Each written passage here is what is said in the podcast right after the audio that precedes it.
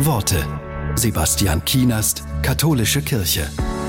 Der Dichter Hermann Hesse schreibt darüber, woher der Hass in uns Menschen kommt. Er sagt, wenn wir einen Menschen hassen, so hassen wir in seinem Bild etwas, was in uns selber sitzt. Was nicht in uns selber ist, das regt uns nicht auf.